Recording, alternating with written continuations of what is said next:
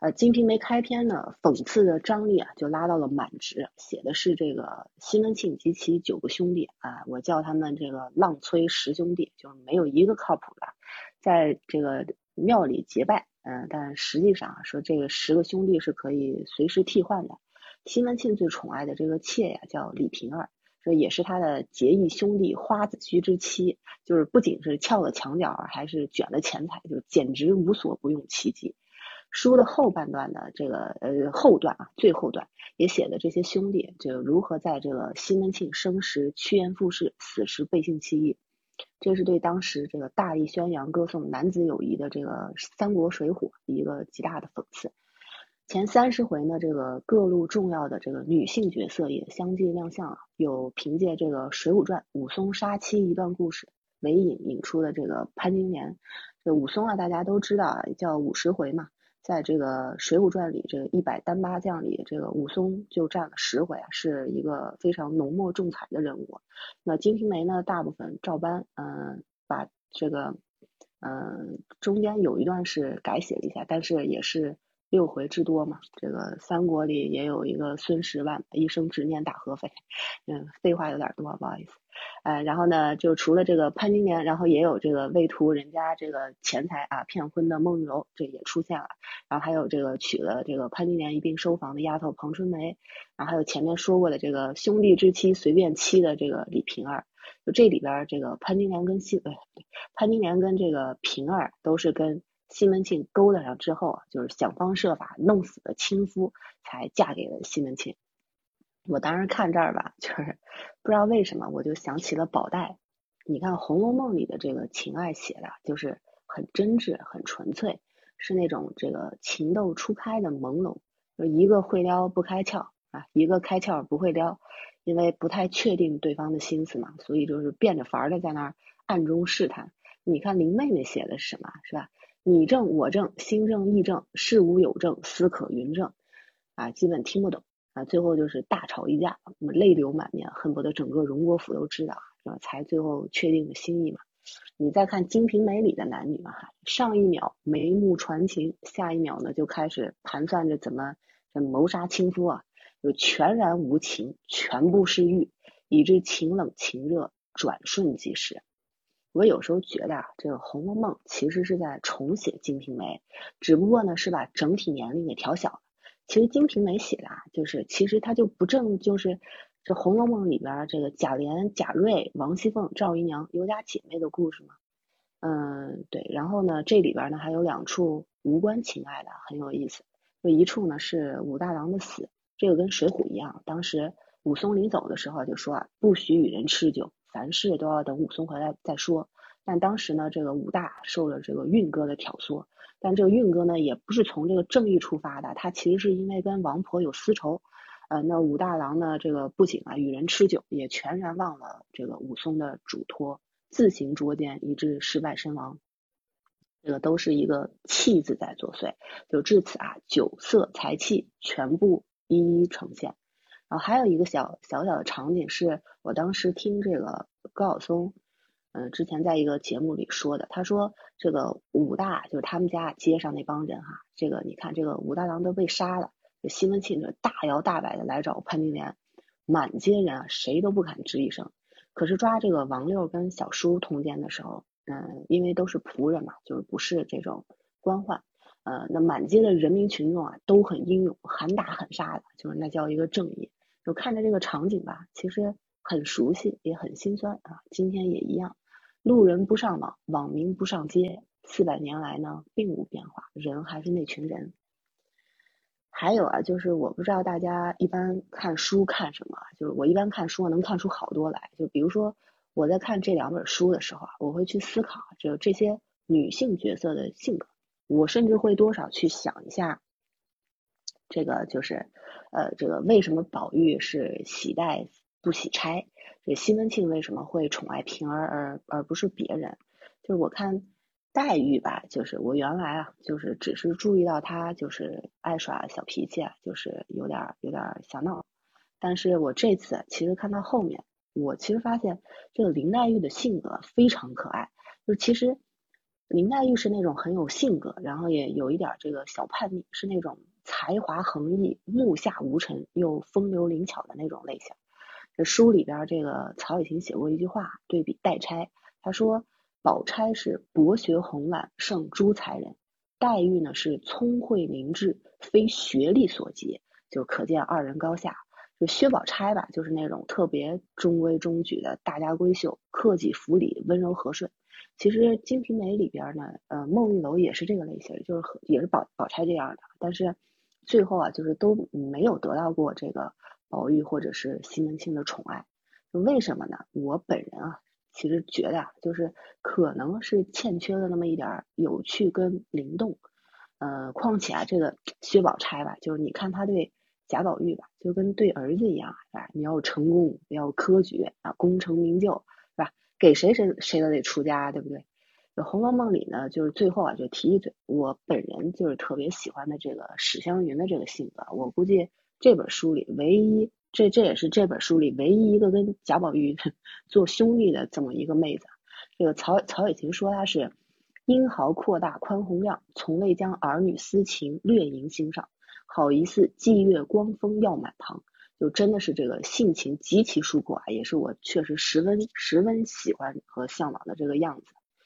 呃，《金瓶梅》里头呢，这个相较于这个难以终朝、暴风骤雨一般的潘金莲，就那曲那平儿啊，绝对是柔情挂的，细水长流型的，就是生性呢非常不张扬，凡事呢不会争强好胜，也不会争风吃醋，是非常有分寸的那么一个人。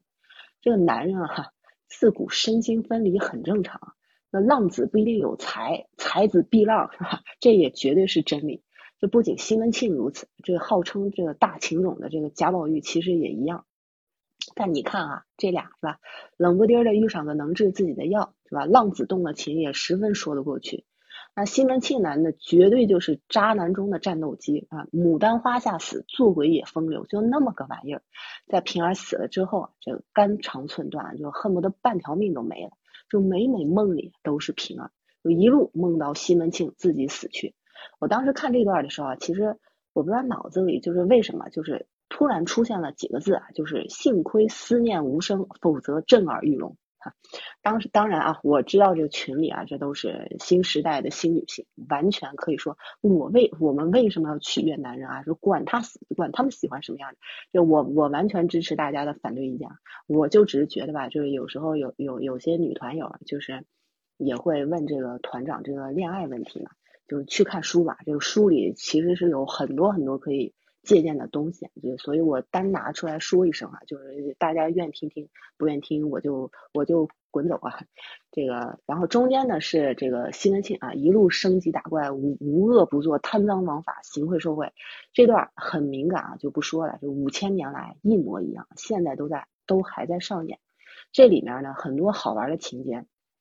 跟《红楼梦》里非常相似啊，就是比如说都有这个爬灰的桥段。然后各种吃穿用度的描写，各种节日，元宵、清明、端午、重阳，各种 party 啊，行酒令，这两本书呢都非常相似。呃，这个平儿跟这个西门庆死之间，他们中间只隔了一个元宵节，就情景十分凄惨。我当时读的时候吧，也想到了这个《红楼梦》里的那一句叫“好房佳节元宵后，便是烟消云散时”。呃，还有啊，就是这个西门庆在平儿嫁来前后，在宅中也修了一座这个精美绝伦的大花园。我读的时候呢，也是觉得这个大观园，这这就是大观园的前身。呃，还有这这两本书呢，有很多这个这个人名儿都是谐音梗。我我甚至在《金瓶梅》里啊看到了两个流氓的名字，一个叫游手，一个叫好闲。这个使我整个读书过程都充满了欢呃欢乐。其实这两本书啊，这个相似的东西是数不胜数。因为时间的关系呢，我只能捡重要的说。就很多人说这个《红楼梦》是脱胎于《金瓶梅》，也有人说这个《红楼梦》是青出于蓝。我倒不这么觉得。这个二者呢，虽然相似笔墨众多，但因为描写的就本就是这个两个不同的世界。就但是无论权贵平民，生活本身呢就是恒常的重复。就每个人啊都要吃喝拉撒柴米油盐，每一种人生呢都免不了生老病死婚丧嫁娶离合悲欢，所以同样是以家庭日常生活为题材的这个《金瓶梅》跟《红楼梦》，其实所演绎的情节呢，自然有很多相似甚至重复的地方。金瓶梅除了擅长写情欲啊，也很擅长写死亡。就无论是西门庆、李瓶儿还是潘金莲的死，就是都写的是异常的残暴血腥。这个西门庆死法呢，跟贾瑞差不多，但是死的过程经历了好多天，生前是热到极点，怎么个锣鼓喧天、酒席女色，死的时候呢，就怎么个像火烧身、喧嚣浮躁。这潘金莲啊，就更是恨不得啊让这个武松这个扒皮抽筋、活体解剖。这书里呢，还有一些配角也是死的异常惨烈。开头怎么个热剧，结尾呢就怎么个冷散。诚然啊，这本书里没有一个好人，但是他们死的时候啊，就我却并没有大快人心之感。就他们的不道德，其实没有一点是魔鬼非人般的，就他们的恶德是贪欲、自私、软弱。那这些所有的呢，其实都是人性之中最常见的瑕疵。就写写到就是写死这一块呢，两书其实都用了这个托梦的手法。就红楼里除了这个秦可卿死前托梦王熙凤之外，然后还有一处是晴雯死前托梦贾宝玉，说这个你们好生过吧，我呃我从此别过了。嗯，这个跟这个李瓶儿死前给他的丫鬟托梦，这几乎是一模一样的。平儿最后也是说了一句：“说你们看家，我去也。”嗯，还有呢，就是结局之处，这个红楼里是贾宝玉出家，那金瓶梅里是西门庆死后很多年，就他他唯一的一父子孝哥出家。金瓶梅里边呢有一个叫秀春的丫头出家，呃，平儿是这是平儿的两个一个丫鬟啊，就一个叫迎春，一个是一个叫秀春。迎春者是春之初嘛，这个秀春是春之盛。那如今这个秀春出家呢，正如这个《红楼梦》中的惜春出家，是吧？都是三春已尽。秀春出家呢，是发生在西门庆妻离子散之后；孝哥出家之前，惜春出家呢，是在大观园分崩离析之后；宝玉出家之前，这些都是非常有迹可循，就是对比起来十分有趣。最后啊，就是我这个寥寥几笔说一下这个结局以及我的感想，就这两本书吧，无论。写哪一个阶级的日常生活，我都能读出那种锦绣丛中的战场。男人的世界里是行贿逢迎，为亲朋谋求职位，一团一团这个势力热闹。后面呢是私生活的空间，就是女人的天下啊，同样是争风吃醋、尔虞我诈、费尽心机。最平凡的人间烟火，就是读出了一生一世的折磨。《红楼梦》跟《金瓶梅》最后都是香消玉殒，全数消亡。红楼呢是假作真时真亦假，无为有时有还无。金瓶梅呢是旧日豪华事已尽，银亭金屋梦魂中。看完之后啊，心生怜悯，也心生畏惧。虽然看完确实心很累啊，但是我还是推荐大家读一读。金瓶梅是一本啊，你必须要拥有一个极其成熟的心智才能才能读懂的书，因为它其实是直达了人性最深不可测的部分。我们二十岁的时候啊，其实是可以什么都不知道，就是不知者无畏，我们称之为单纯。那三十岁、四十岁之后，你如果还是什么都不知道，就是